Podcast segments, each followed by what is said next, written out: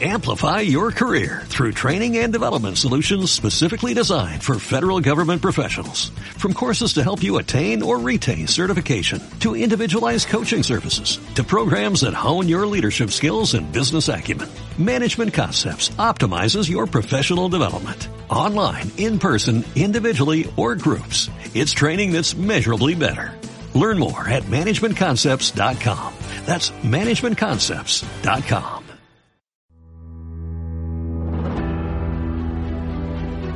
Historia de una época con Javier García Isaac. Pues ya saben ustedes, hoy estamos en Influyentes. No solo estamos en Influyentes, estamos también en Historia de una época. Porque la entrevista que le vamos a hacer a mi amigo Fernando Vega de Seoane es para ambos programas, para Influyentes y para Historia de una época. Fernando, bienvenido. Hola, buenos días, mucho gusto. Te das cuenta que me ha aprendido hasta el apellido yo. Sí, no, lo, has, lo has hecho espectacular. No lo voy a volver a repetir para no liarla, para que mi fama no, no me preceda, porque hay gente que está esperando mi equivocación. Sí, ¿no? Sí, y no voy a caer en esa trampa, Sí, Fernando. sí, sí. Mi, apellido no es fácil, ¿eh? es, un, es un examen duro, ¿eh? Oye, yo quiero... Sí, sí, es un examen muy duro, ¿eh? Eh, Te había apuntado de varias maneras. Yo quiero agradecer a eh, Mercedes de Verat, eh, que ha eh, hecho posible esta entrevista y que tengamos, eh, te tengamos hoy aquí. Ella me habló mucho y muy bien de ti. Y, y me pareció una idea magnífica el tenerte hoy en ambos programas que te vamos a tener. Eh, la gente que lo siga por audio están influyentes y luego pues eh, también vamos a, a poner el vídeo en historia de una, de una época. Eh, eh, Fernando, eh, a mí me gustaría primero que nos contaras bueno, someramente quién eres y a partir de ahí hablar de cómo te cambió tu vida por un fatídico accidente de esquí. Pues mira, eh, yo soy, soy español, soy madrileño, nací en el año 74, o sea, tengo 47 años. Eh, he sido siempre una persona muy sociable, muy activa, muy dinámica, muy de su casa, muy amigo de sus amigos, eh, con una cierta rama emprendedora eh, genética muy marcada. Eh, y lo cuento todo esto para que luego tenga sentido por qué estoy como estoy hoy. Porque la gente piensa que yo debo tener algún tipo de fármaco de superhombre o sencillamente que soy un superhombre, ¿no? Y re- realmente no, soy una persona muy normal, con una característica genética concreta y un legado, una experiencia vivida pues muy dinámica, ¿no? He estudiado en Holanda, he estudiado en Suiza, he estudiado en Inglaterra, he estudiado en Madrid, en unos cuantos coles, porque no era el mejor de la clase, entonces me iban rotando de cole en cole. Me suena eso, ¿eh? Eh, luego he estado trabajando, he, he trabajado en Zaragoza, en Barcelona, en Sevilla, he trabajado en Estados Unidos, eh, me he movido un montón hasta el año 2010 que decidí ser em- emprender por mi cuenta. eh, y a partir de ahí, pues un rock and roll de emociones desde el punto de vista empresarial, pues muy activo, ¿no?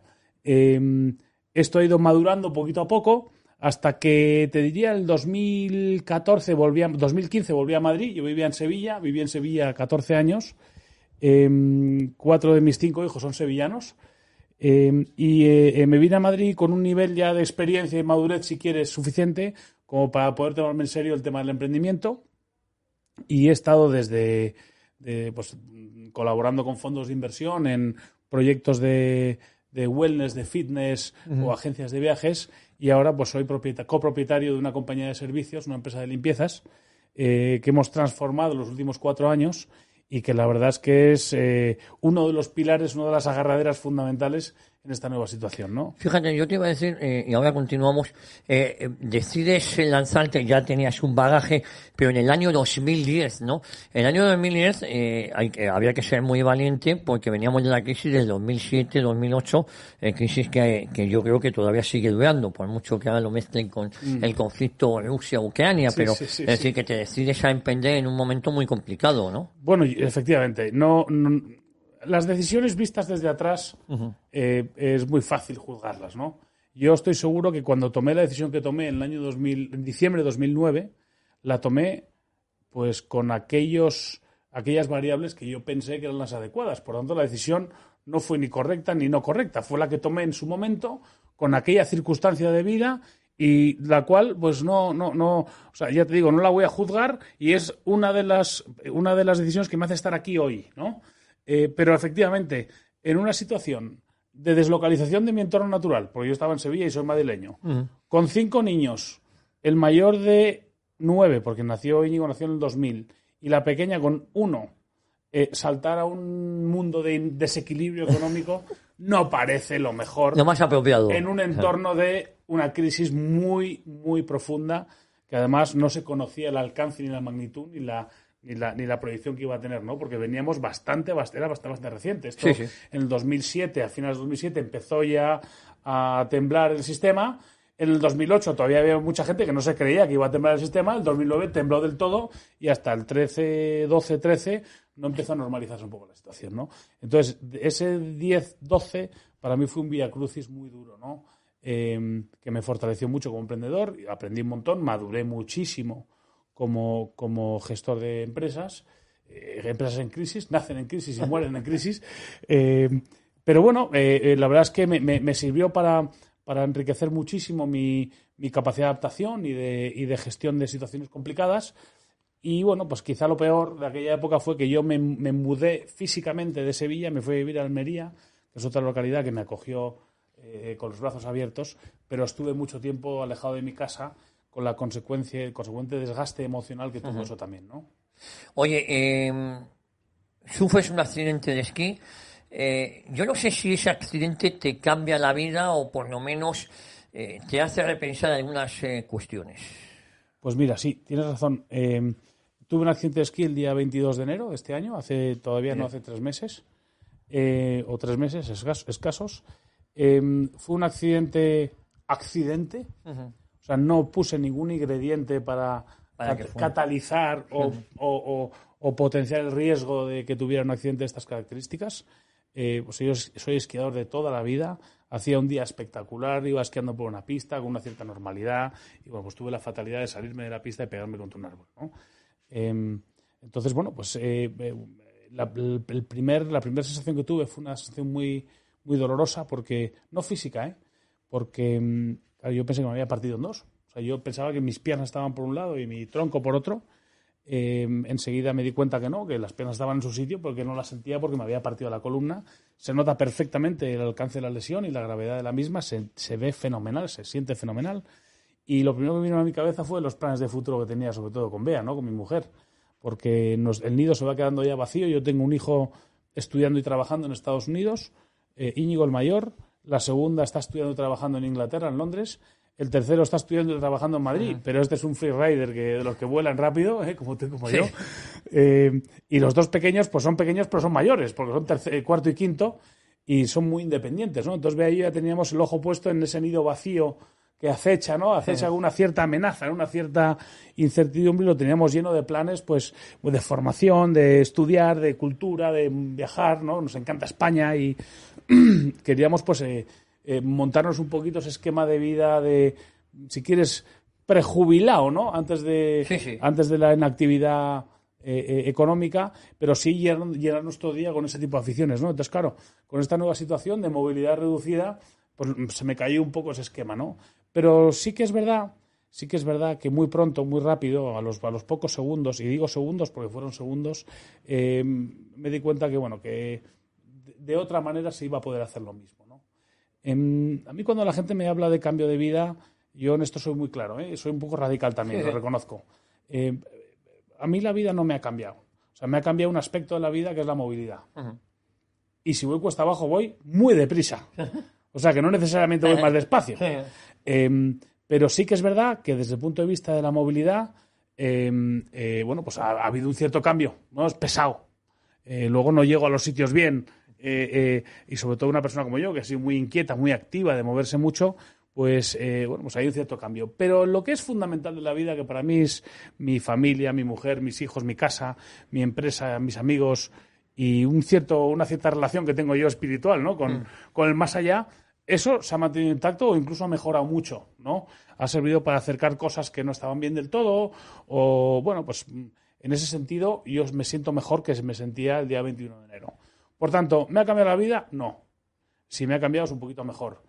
Me enfado todos los días mucho con el tema de la movilidad, con el tema de la accesibilidad. Eh, bueno, me ha pasado entrando en el estudio, eh, me han tenido que ayudar porque no era capaz de salir, salir del ascensor, ¿no? Que esto es algo que está fuera de cualquier eh, programa cuando uno está normal, ¿no? Cuando está eh, eh, entero. Entonces, en ese sentido estoy muy tranquilo, me tengo que adaptar todavía un poquito más. Es verdad, hoy yo sigo ingresado en Toledo, hoy estoy aquí porque me habéis invitado y he venido encantado. y vendré las veces que me llaméis porque estoy a vuestra disposición. Pero yo sigo ingresado en Toledo y todavía estoy en un aprendizaje constante en esa nueva movilidad, en ese nuevo entorno de, movilidad con la silla. ¿no? Oye, eh, ese día 21, y ahora hablaremos de, eh, seguiremos avanzando, eh, ¿te llevan a Toledo directamente? ¿O cuáles son, ¿Cuál es la fase? ¿Tú te das cuenta enseguida de la gravedad del asunto? Yo me doy perfecta cuenta de la gravedad del asunto íbamos, íbamos tres personas, eh, bueno, nos fuimos 12 amigos, pero nos dividimos en tres grupos. Eh, íbamos tres personas esquiando y yo le dije a uno de ellos, a Jorge, que venía Jorge Mugruza, que venía conmigo, dije, George, llámate al helicóptero que, que me he partido la espalda. Llamaros al helicóptero que la liado petarda.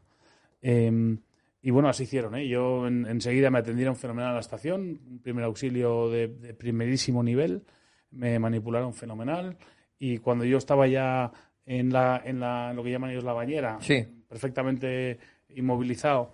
Em, yo ya escuchaba el helicóptero venir, me montaron el primer helicóptero, me llevaron a Viella, que es el hospital más cercano que hay en la estación, eh, y según abrieron la puerta al médico de guardia y me vio, dijo, este para Barcelona. Entonces me llevaron al hospital Valdebrón en un segundo helicóptero, muy rápido todo, todo rapidísimo. Para que te hagas una idea, yo tuve el accidente a las doce y media, a las cuatro y media tenía un diagnóstico completo de la lesión. O sea, en cuatro horas y media pasó todo esto, ¿no? Em, en el segundo helicóptero fue cuando llamé a Bea, le llamé por teléfono y le dije, oye, Bea, no te preocupes, pero he tenido un accidente, me estoy yendo a Barcelona en helicóptero. Me dice, ok, no me preocupe, Barcelona helicóptero, me está tomando por saco. Cuéntame qué, demonios te ha pasado, ¿no? Eh, nada, está de tranquila, que no he perdido el conocimiento, que estoy fenomenal, que nada, que me está haciendo estupendamente, ¿no? Que me cuentes qué te has hecho. ¿Sientes las piernas? No. ¿Te has roto la espalda? ¿no? yo, sí, me he roto la espalda.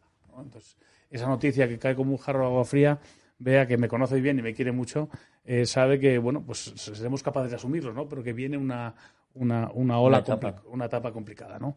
Entonces, bueno, pues ella se ha ocupado fundamentalmente de estabilizar en casa el mensaje, lo ha llevado para que los niños que tienen una sensibilidad muy grande o pueden tenerla entiendan que esto viene con un objetivo muy concreto y muy bueno para la familia y bueno, pues así, así lo ha hecho y eso me ayuda a mí mucho a ir pasando las siguientes etapas, ¿no? Que fue, como te decía, el día 22 ingreso en Valdebrón, em, el día 25 me intervienen, me operan, yo en el golpe tuve una rotura, me rompí el hombro derecho, tres costillas y dos vértebras. Eh, entonces la operación y por supuesto una lesión medular completa, ¿no? La, la intervención era para fijar la columna, estabilizarla y poder empezar un proceso rehabilitador porque la lesión que tenía lo requería, ¿no? Entonces me intervinieron en, en Valdebrón, una operación que salió perfecta. Me pusieron ocho clavos de titanio y cuatro placas para fijarme la, vértebra de arriba sana con la rota y la de abajo sana con la rota de encima. Eh, salió estupendamente, como te digo. Y a la semana estaba ya en Madrid, aquí en el Hospital de la Princesa, en tránsito para Toledo, que era el hospital destino donde yo, donde yo tenía el, el objetivo puesto para empezar mi rehabilitación. Eh, llegué a Toledo el 9 de febrero, llegué con un pronóstico de, de 4 a 7 meses de rehabilitación y la verdad es que todo tan bien que no han pasado dos o acaban de pasar dos y estoy ya para quedarme contigo aquí.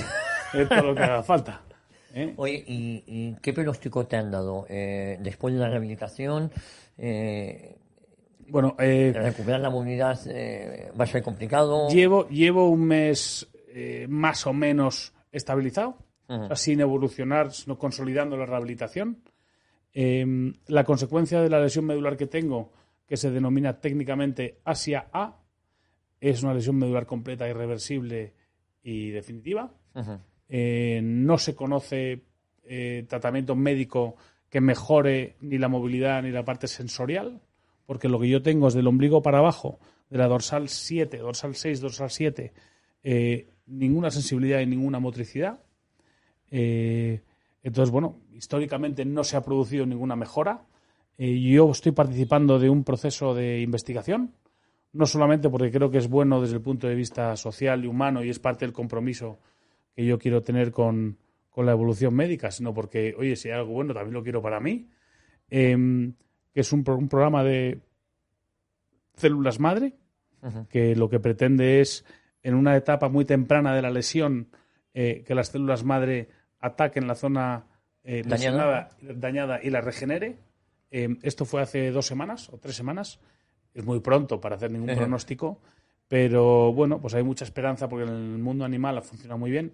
Es verdad que el mundo animal tiene una capacidad reproductiva o regeneradora, Regeneradora, sobre sí. todo la acuática, mucho más que la de nosotros. Sí, los humanos. a un sí. pulpo le cortas una, le- una pata y te saca un King Kong al día siguiente. Sí, sí.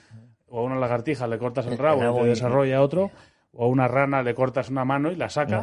Sí. Y a nosotros nos cortan un brazo y no sale ni un pelo. No, no. Pero, pero vamos a ver si con esta nueva tecnología o esta nueva avance en la ciencia podemos recuperar algo, ¿no? Cualquier recuperación es- es- son saltos de gigante, son pasos de gigante, ¿no? Oye, en tu casa, tus hijos, cómo, sobre todo tus hijos, cómo lo asimilan eh, lo, lo sucedido? Yo a ti te veo de maravilla, me has comentado que estás incluso mejor que antes, con más ganas de vivir que antes, y que lo que te ha cambiado es tu movilidad, pero que eh, tus fuerzas siguen intactas. Pero muchas veces, eh, corrígeme, eh, Fernando, eh, afecta incluso más, porque tú lo tienes claro, te veo muy fuerte de mente, muy fuerte de espíritu, pero muchas veces a lo mejor la gente que te rodea, tus padres, tus familiares más allegados, eh, lo pasan incluso peor, ¿no? Eh, Claro, esto- mentalmente. es- es- es- esta es una, este es un propósito. Y luego, si quieres, hablamos un Sí, poquito sí, de, de- de mi presencia en las redes sociales, que. Es, que- que es por Que aquí. es fundamental. yo Bueno, creo es, que es fundamental porque es esto. Es exactamente esto. Yo eh, he tenido una obsesión en todo momento por transmitir a mi entorno que estoy bien. De verdad, estoy bien. No estoy loco ni dopado. Porque es verdad que te pueden dar fármacos que te hacen sentirte fenomenal y en el fondo estás muy mal. Pero yo en ningún momento he tenido esa sensación de estar mal. Me decían, no, te llegará el bajón, te llegará el bajón. Digo, bajones me llegaban antes. Cuando estaba yo en Almería con mi negocio, con mi empresita, mi mujer en Sevilla y pasando las de la del Tigre, ¿no? Em, no tengo de verdad ninguna sensación de, de tristeza. Tengo enfado, pero como los tenía antes también, ¿eh? Sí. Eh, tengo enfados muy puntuales que inhibo muy rápido porque sé que no tiene solución, entonces por tanto no le dedico el tiempo. Eh, pero sí que me obsesionaba que la gente en mi entorno no empatizase con mi situación, porque cualquiera pensaría, yo no lo aguanto eso. Yo mismo, si ahí me dices el día 21, cuando iba en coche de camino a Vaqueira, que al día siguiente me iba a quedar en silla, me daba la, me, da- me doy la vuelta. Digo, me doy la vuelta, esto no lo aguanto. Eh, pero bueno, luego te llega y sacas fuerzas o sacas o optimizas los recursos o le aplicas sentido común y te das cuenta que no es tan grave, que podría haber sido mucho peor, ¿no?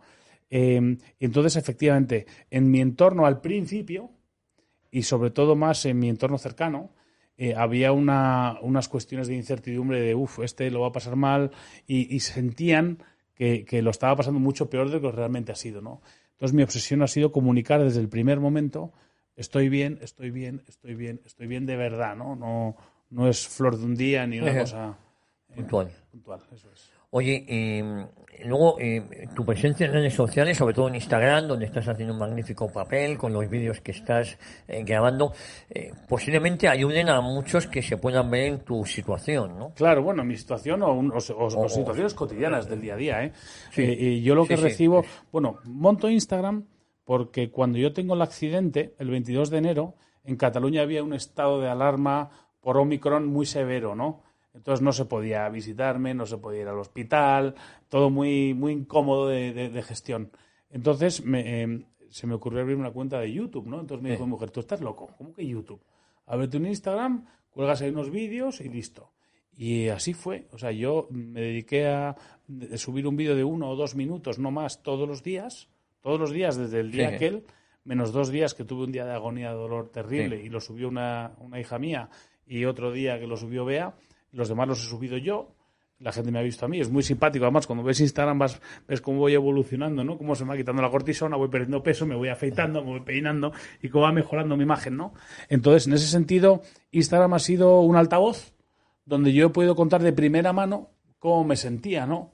Eh, y claro, ese, ese, ese testimonio, si quieres, muy, muy natural, poco, muy improvisado, muy de, venga, voy a hacer el vídeo ahora y sin, y sin ningún tipo de, de, de premeditación, Sí, sí. ¿no? O sea, según me salía Natural espontáneo, espontáneo. eso es, pues resulta que a la, gente le ha ayudado mucho a, a entenderse que ellos tampoco tienen por qué quejarse. O sea, si yo no me quejo con mi situación, o me quejo hasta un punto, oye, mira, yo me quejo porque es normal la pataleta, pero en tanto en cuanto yo no pueda resolver esto, ¿qué sentido tiene estarme machacando con esto, no? Eh, lo que he recibido de la mayoría de la gente es, oye, muchas gracias, enhorabuena, cómo estás manejando la situación, cómo me ayuda tu testimonio, parece mentira que yo me queje con la situación que estás pasando tú, qué ejemplo, ¿no? Entonces, est- esto me está ayudando a mí mucho también a crecerme, ¿no? Porque al final, ayudar, ayuda. y ayuda a quien ayuda. Entonces, claro, yo, yo que estoy, he estado en tres hospitales, he conocido 400 eh, eh, auxiliares, celadores y enfermeros y médicos, eh, eh, y he estado muy aislado, pues mi conexión con el mundo más normal o más mío Sí. ha sido este canal de comunicación, ¿no? Entonces me ha ayudado mucho. Yo he recibido... El otro día hice una cuenta, si yo he hecho 140 vídeos y tengo 700 mensajes por vídeo, pues es una Eh. multiplica- ca- ca- estamos ya casi en siete dígitos de mensajes, todos muy positivos y muy alineados en, en ayudarme a mi, a mi recuperación. Eh, Fernando, comentábamos antes de la entrevista que tú eres creyente, que es en Dios, eh, pero lo eras antes también. Sí, bueno, yo la verdad es que he tenido la suerte de, nacer en una familia con una tendencia católico-cristiana marcada. Eh, yo me reconozco regular, o sea, soy creyente, eh, pero bueno, yo lo que eh, intento es cogerme el decálogo de los diez mandamientos y aplicar seis o siete todos los días. ¿Eh? Entonces, en tanto en cuanto voy es cumpliendo poco, ¿eh? eso, no, no, en en tanto en cuanto cumplo eso, me siento bien, me siento cómodo, ¿no? Es verdad que no voy con un rosario en la mano, pero para mí ha sido una, una agarradera importante en tanto en cuanto, en tanto en cuanto yo confío en que las cosas vienen para razones muy concretas, ¿no? Y normalmente vienen para, porque esa hoja de ruta la tenemos más o menos marcada, Marcada. más o menos marcada, y, y hay que irla encajando según va viniendo, ¿no? Eh, Fíjate, Fernando, com- comentabas que tus vídeos eh, no solo ayudan a personas que pueden estar en tu eh, situación, sino a personas que, como bien has dicho, eh, tengan una movilidad completa, pero les ayuda, ¿no? Por ¿Cómo me voy a quejar? ¿Por qué me quejo? ¿Por qué protesto? Si veo a Fernando después de lo que le ha pasado y le veo más animado de lo que yo pueda estar cuando tengo una movilidad completa, ¿no? Yo creo que ese, ese- ese- esa lección de vida es importante, ¿no? Sí, bueno, y al final lo que, lo que trato de decirle a la gente es que, o transmitirle a la gente es que yo, que puedo hablar de una discapacidad real y una limitación de movilidad real, no puntual, no, es que me han operado la rodilla. Y, y- y yo recuerdo que he tenido, como he sido muy deportista siempre, he tenido, me he padecido de lumbares y he padecido de ciáticas y he padecido de... Es una de las cosas que mejora mucho, porque como ahora no siento nada, ahora, ahora me puedes cortar la pierna que no me voy a quejar. Eh, eh, eh, entiendo perfectamente al que le han operado la rodilla de un menisco, pues está tres meses fastidiado, ¿no? Y yo que puedo hablar perfectamente del conocimiento de causa, de lo que es una movilidad, una reducción de movilidad definitiva para siempre, lo que yo quiero transmitirle a la gente es que el problema de verdad está en las emociones, no está en la movilidad física, ¿no? Está en la capacidad de gestionar esas emociones y la consecuencia de lo que nos pasa trasladado a ese mundo de la cabecita compleja que tenemos cada uno y que es la que tenemos que aprender a manejar, que es la que nos hace estar bien o mal. Eh, comentabas que tu mejor apoyo está siendo Beatriz, de tu familia, tus hijos, pero ellos, ¿cómo lo están eh, llevando? Fíjate qué curioso. Yo tengo chicos y chicas. Sí. Tengo tres chicos y, y dos niñas. Eh, son dos mundos. Lo gestionan de manera completamente diferente. Eh, mis hijos, los chicos, están empeñados en papá, tú vas a andar, tú, ya verás, si tú, si hay alguien biónico, vas a ser tú. ¿No? Y las chicas están, las niñas están mucho más, papi, papi, papi, ¿cómo te, cómo te puedo ayudar? ¿Cómo te puedo? Están mucho más eh, eh, eh, emocionalmente sensibles, ¿no? Eh, Aquí, la, como tú bien lo has mencionado, eh, Bea ha sido un estabilizador. Bea es. es, no sé, a mí me encantaría poner una, una- una definición que sea coherente con lo que ha hecho, elegante y a la altura de la belleza que es ella, ¿no? Pero a mí me sale jabalí, porque es que, es que, es, es que lo aguanta todo, está pobre, ¿no? Y además de aguantarlo, lo digiere, lo aterriza, lo estabiliza y lo consolida. Entonces, eh, claro, yo después de este, este impacto tan, tan- tan- este trauma tan bestia, pues eh, era probable pensar que se hubieran generado unas incertidumbres en casa eh, más negativas que positivas, ¿no? Entonces, al final, entre el apoyo de todo el mundo, Instagram, vea gestionando esto desde casa y tal, pues mis hijos han entendido muy bien esta nueva situación. Y lo hemos llevado hasta con humor. ¿eh? Ha habido momentos, claro, es que super papá, de repente, en- con un pañal como si fuese Obélix, es cachondo, ¿eh? Es que tiene su gracia. Eh, tiene, su, tiene su drama también, pero, pero si, lo, si lo desdramatizas, lo pones en la parte de la, de la, de la, del humor, une mucho a la familia y la verdad es que eh, mis hijos están volcando. Eh, nada, estamos, estamos encantados, la verdad. Eh, Fernando, ¿cómo es tu día a día en Toledo, en el hospital de Toledo? Eh, es, es ¿Duermes allí? ¿Vas a casa? Sí, sí, no, no, no. Hay- a- antes, antes del COVID, Sí. había un programa de, de pas- ir al el día, que es lo que a mí más me encajaría en este momento. Porque yo tengo, un, yo tengo dos horas y media, dos horas. De, Te traslado a... no, no, no, tengo dos horas de actividad de física. actividad física dirigida. dirigida. dirigida. Siempre eh, pensando en el fortalecimiento de aquellas zonas o, o partes del cuerpo que yo necesito para recuperar el máximo de movilidad. de movilidad que he perdido, ¿no? Em, como te digo, del ombligo para abajo estoy completamente inhibido, entonces yo tengo un problema fundamental de equilibrio. La- el, el- el tronco, el, el tronco pesa mucho, sobre todo la cabeza y los hombros, entonces está muy desconectado de la cintura, que es donde, se- donde está el eje de conexión de la estabilidad, ¿no?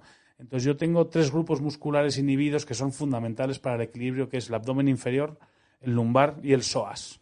Fundamentalmente el psoas, que es un flexor de cadera, es un músculo muy complejo, muy desconocido, que sale de la columna e inserta en la cadera. Y lo que hace es mantenerte erguido. Em, con esa inhibición de esos tres grupos musculares, yo tengo un problema de equilibrio. O sea, yo no puedo mantenerme eh, como una persona normal en un taburete. No, ahora sí, porque estoy fortaleciendo mucho. Entonces, eh, en Toledo lo que estoy haciendo ahora es fortalecimiento y consolidación de esos tres, eh, eh, de, esos grupos musculares que sí tengo activos, que sustituyan a los tres que tengo inhibidos. ¿no? Eh, pero llevo un mes sin fármacos, llevo un mes sin atención de ningún tipo, quitando la asistencia eh, fisioterapéutica que me da el hospital, que es estupenda. Eh, luego hay una- unas mañas que te enseñan en- de silla, de manejo de silla, pues si te caes en la silla, cómo subirte, ese tipo de cosas que son fundamentales, sobre todo a gente como yo, que se tira a la calle y yo estoy todo el día en la calle eh, y no me voy a encerrar, lo tengo claro.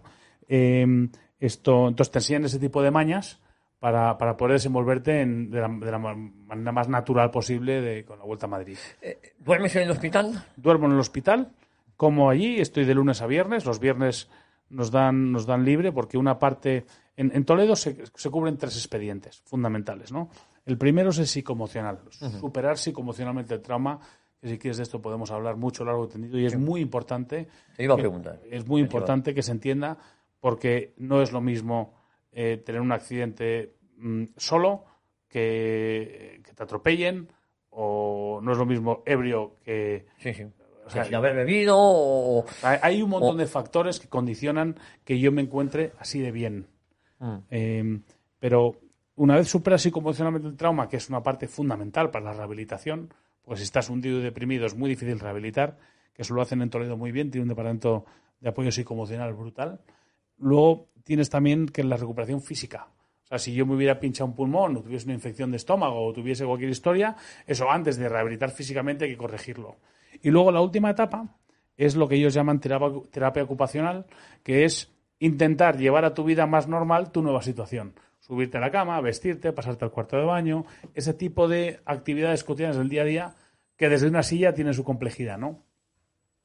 Y en, esas, en esa tercera y última etapa hay una fase que es para mí la que me encuentro ahora mismo, que es ir aterrizando poco a poco en tu vida normal, porque es un shock. O sea, tú sabes de Toledo, que es un hospital donde está todo muy encapsuladito y todo muy organizadito, y una cama que sube y baja, y un retrete con un alzador. Ya, llegas a tu casa y tienes un pasillo porque no entras. ¿Sabes? Entonces, en esta etapa es en la que me encuentro, donde teóricamente lo que se pretende es que tú vayas aterrizando despacito en tu vida normalizada.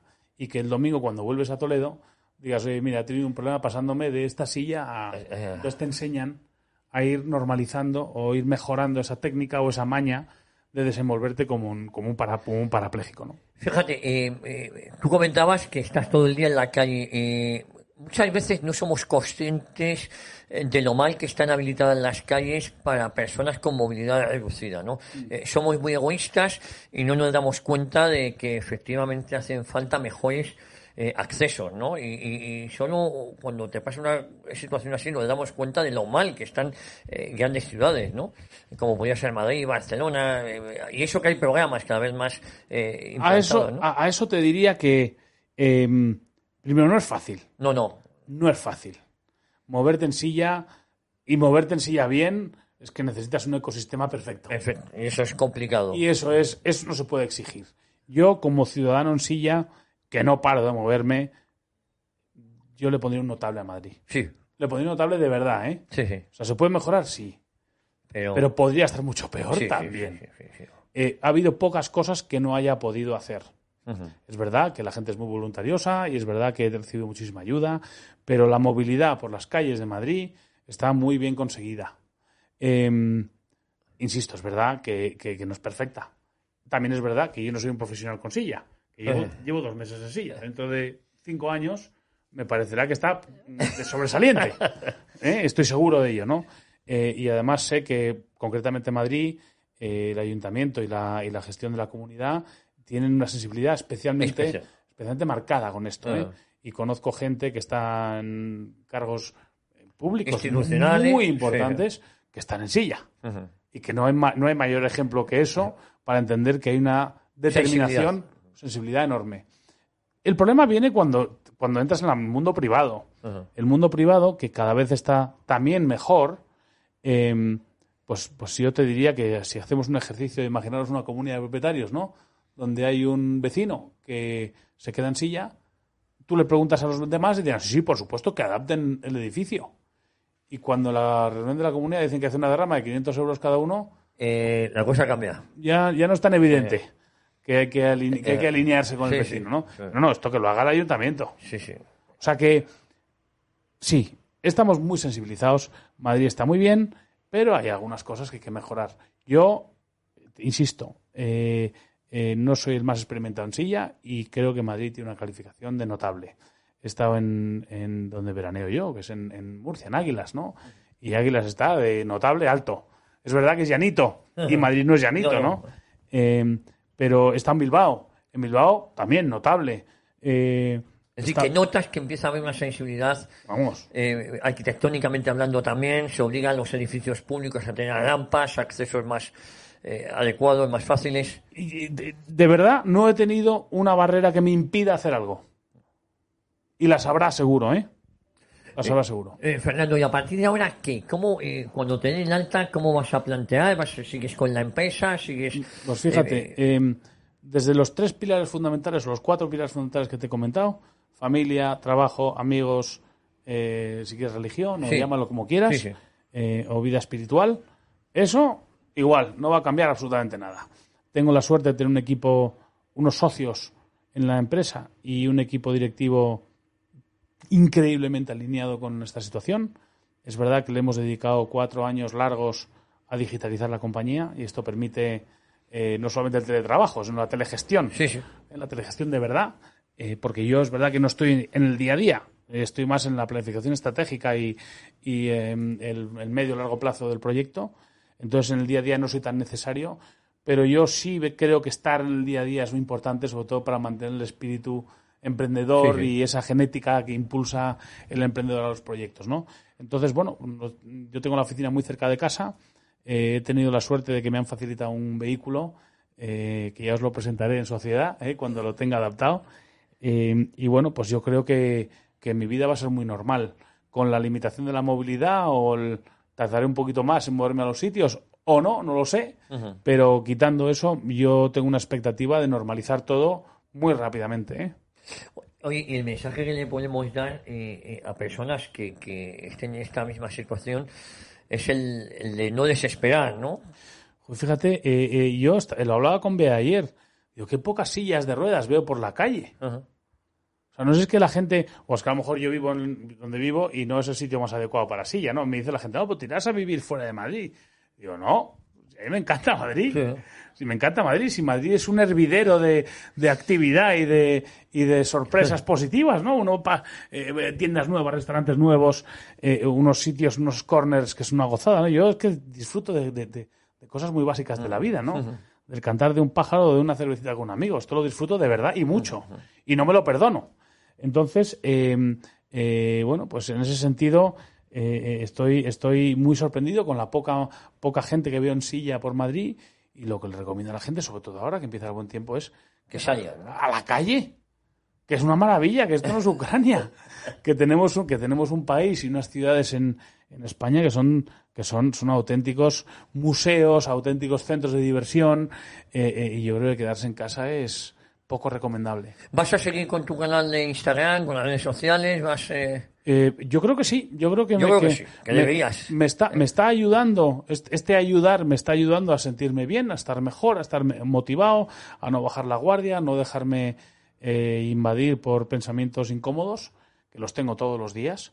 Eh, pero yo, yo creo que sí, yo creo que este canal de comunicación eh, me está haciendo ser más yo, más mi yo, ¿no?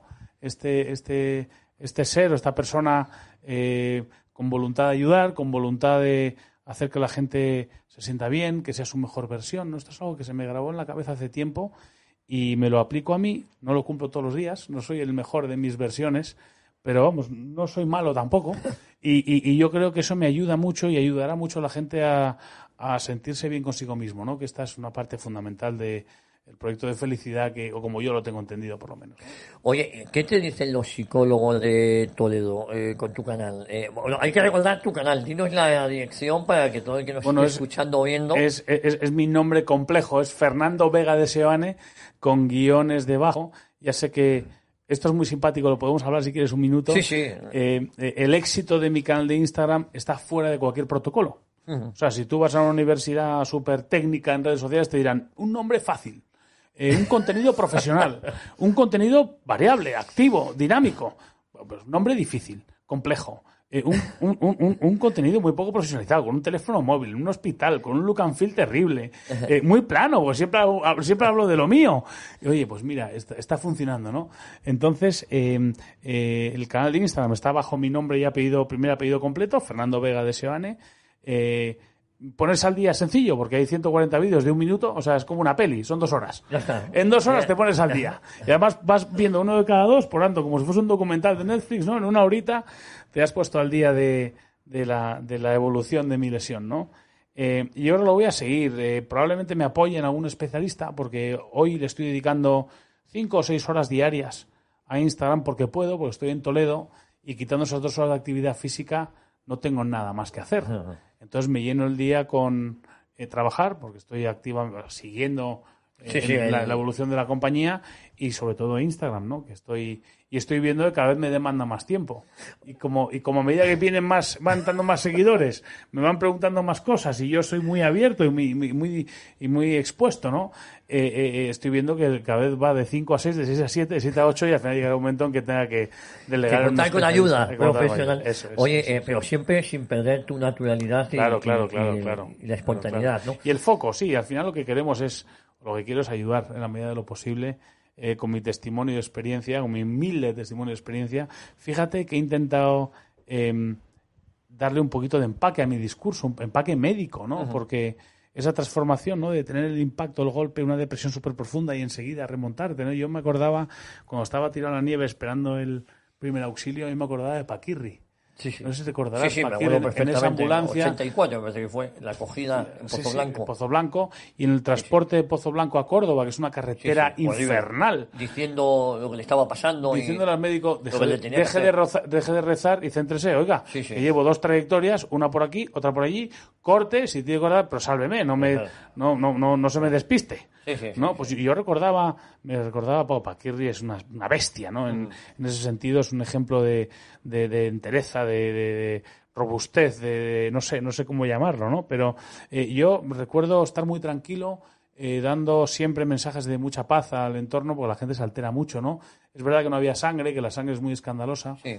eh, pero sí que había una situación muy dramática de pero pero no puedes mover nada, no, no, no muevo nada. No sientes nada, espera, te estoy tocando, no lo sientes. Claro, eso al final la gente Sí, le impa- le impacta, le impacta ¿no? mucho, le impacta mucho, sí.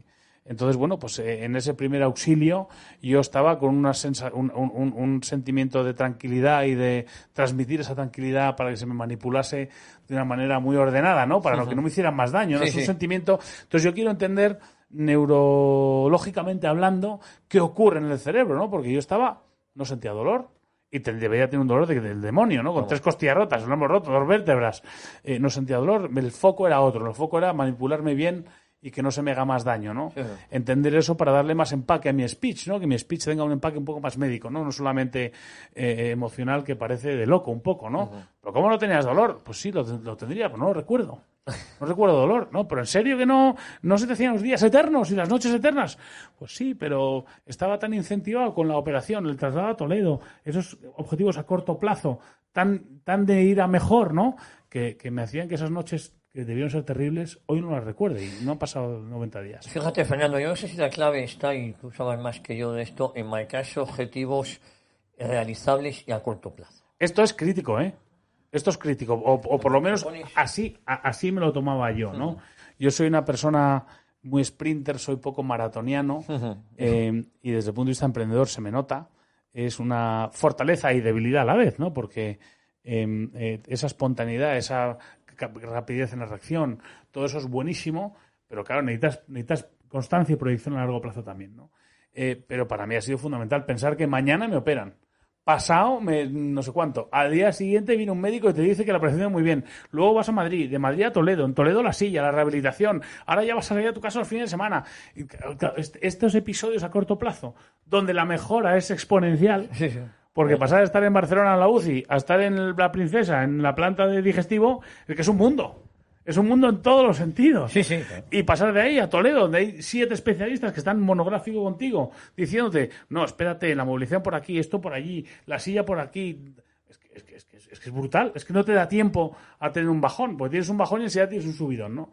Entonces yo eso también lo he dicho en, en mis vídeos, que el corto plazo y tener objetivos alcanzables, como bien has dicho tú, realistas, que te hacen avanzar, esto es crítico. Crítico. Eh, Fernando, ya me has contestado. Yo te iba a preguntar si tienes miedo al, al futuro, pero veo que no. Bueno, mi miedo no, te- tengo intriga, intriga positiva, porque, insisto, soy un convencido de las cosas que vienen. O sea, cuando uno hace las cosas más o menos bien, porque conocerlas más o menos bien es suficiente, todo lo que va viniendo es sembrar lo que uno recoge, pero en recoger lo que uno siembra. Sí, sí. Entonces, cuando uno siembra bien, normalmente recoge frutos alineados con como siembra, ¿no? Cuando uno siembra mal, pues recoge, recoge regular. Y cuando, y cuando uno siembra bien, pues se merece recoger bien. Entonces, todo lo que va llegando, ese fruto, esa, esa cosecha que va llegando, pues eh, yo estoy muy esperanzado que viene en la buena dirección, ¿no? Entonces, por eso miedo no es la palabra, es intriga, intriga positiva, eh, y además eh, se va realizando, ¿no? Lo que voy recogiendo va en la línea de lo que, lo que uno va sembrando. Oye, ¿qué te dicen tus compañeros de Toledo? ¿Qué comentan cuando ven tus vídeos, cuando La- ven tu la- fortaleza de espíritu, de ánimo? ¿Qué te comentan? Pues mira, te voy a ser muy franco. Al principio, eh, yo tengo poca relación social allí, la verdad, porque soy bastante marciano eh, en cuanto a mi comportamiento en el día a día y mi expectativa a corto plazo. O sea, yo quiero salir de Toledo, cubrir mi expediente, eh, no quiero acelerar ningún proceso, pero sí que es verdad que yo noto que estoy bastante preparado para Salir ya incluso fuera de todo pronóstico. Eh, entonces, yo tengo poca vida social. Es verdad que Toledo puede ser un foco eh, peligroso, entre comillas, lo que digo, para caer en una corriente negativa, porque hay gente que tiene problemas mucho más severos que el mío. O sea, una, una tetraplegia no es una paraplegia. O sea, la diferencia que tenemos tú y yo, desde el punto de vista de movilidad y dependencia, es importante, Sí, pero, la que tiene un tetrapléjico conmigo es, Es abismal. un abismo. Un exacto. Entonces hay gente que está en una situación mucho peor que yo. Hay mucha gente que lo ha pasado mucho peor que yo, teniendo la misma lesión. Se le han complicado las cosas, infecciones. Hay gente que no tiene los apoyos que tengo yo, ni la suerte que tengo yo, ni el legado que tengo yo. ¿no? Entonces, bueno, pues yo hago, hago una vida ahí más o menos eh, eh, eh, muy centrada en mi rehabilitación. Em, la parte médica, al principio, pues veían mi presencia en Instagram con mucho humor. Decían, sí, sí, ya caerá, ya caerá, ya caerá. Y cuando ven que no caigo, dicen, pues este cabrón. Eh, Aguanta, aguanta ya, me vas animado. Este- esto va a ser de verdad, ¿no? O sea, eh, seguro que algún sanitario le está abriendo muy bien esa experiencia conmigo. No me lo han verbalizado así, pero. eh, y, algún, y algún paciente seguro que también, ¿no? Pero ya te digo, yo tengo poca, poca interacción social allí. Me llevo muy bien con todo el mundo, agradezco muchísimo, soy muy agradecido con los, con los sanitarios. eh, y si tengo la oportunidad ayudo a los, a los enfermos, ¿no? Pero, pero ya te digo, estoy muy centrado en mi rehabilitación. Eh, Fernando, yo iba a decir que Fernando es un ejemplo de superación. Yo creo que es un ejemplo de persona, ¿no? Y, y esto aplica a los que le hayan pasado lo que a ti te ha pasado o a aquellos que nos quejamos muchas veces sin ver más allá de nuestro día a día, ¿no? Eh, cuando el destino eh, muchas veces nos tiene, o en más ocasiones las deseadas, nos tiene pruebas, eh, pruebas eh, que tenemos que saber eh, superar, ¿no? Y, y, y por eso te doy las gracias, te doy las gracias por haber venido hoy aquí a, a las cámaras y a los micrófonos de Decisión Radio eh, con la voluntad de que no sea la última vez que vengas y, y que esta es tu casa, Fernando. Encantado, muchísimas gracias a vosotros, a Mercedes, a todos. Me he sentido como en casa y a vuestra disposición cuando queráis, de verdad. Oye, te hago un reto, la próxima entrevista se lo hago a Beatriz. Por favor, Eh, por favor. Si se atreve, tiene- la siento aquí tiene- sin tiene- que tú estés presente. Tiene ¿eh? mucho que contar, mucho y muy bueno que contar. Por eso, porque yo creo que sería también interesante no solo conocer lo sucedido de, de- de primera persona, sino del entorno que te rodea. Fíjate, fíjate que eh, yo estoy de una manera, bueno, pues bastante poco profesionalizada, muy de amigos y tal, dando charlas en, en determinados foros, ¿no? Eh, y, y, bueno, pues me llevo a Bea, que es la que me puede ayudar a moverme y tal y cual. Y el otro día cogió el micrófono y, y- y- y me inhibió de aquella charla, ¿no? Y la verdad es que hizo un papel que me dije, uy, pues está, tiene una cosa muy interesante Oye, de contar, ¿eh? Sin que, me lo, sin que me lo hubieses dicho, según te estaba oyendo hablar, digo, se me está ocurriendo. Así que queda invitada Beatriz. ¿eh? Se lo dices tú de mi parte. Estupendo. Eh, Fernando, un placer haberte tenido aquí. Igualmente. Eh, insisto, hay que seguir esta cuenta de Instagram. Hay que seguir a Fernando eh, Vega de Seoane. Lo he dicho hasta bien. Increíble, eso creo. Yo, la verdad que no doy crédito. yo no doy crédito. Que hoy no esté fallando ni una. Y, y, y lo dicho, un, un placer haberte tenido aquí. Gracias, muchas gracias. Y a todos ustedes, eh, con la promesa de volver la próxima semana, ya saben, ¿dónde? Pues a Decisión Radio, a Historia de una época. Muchísimas gracias.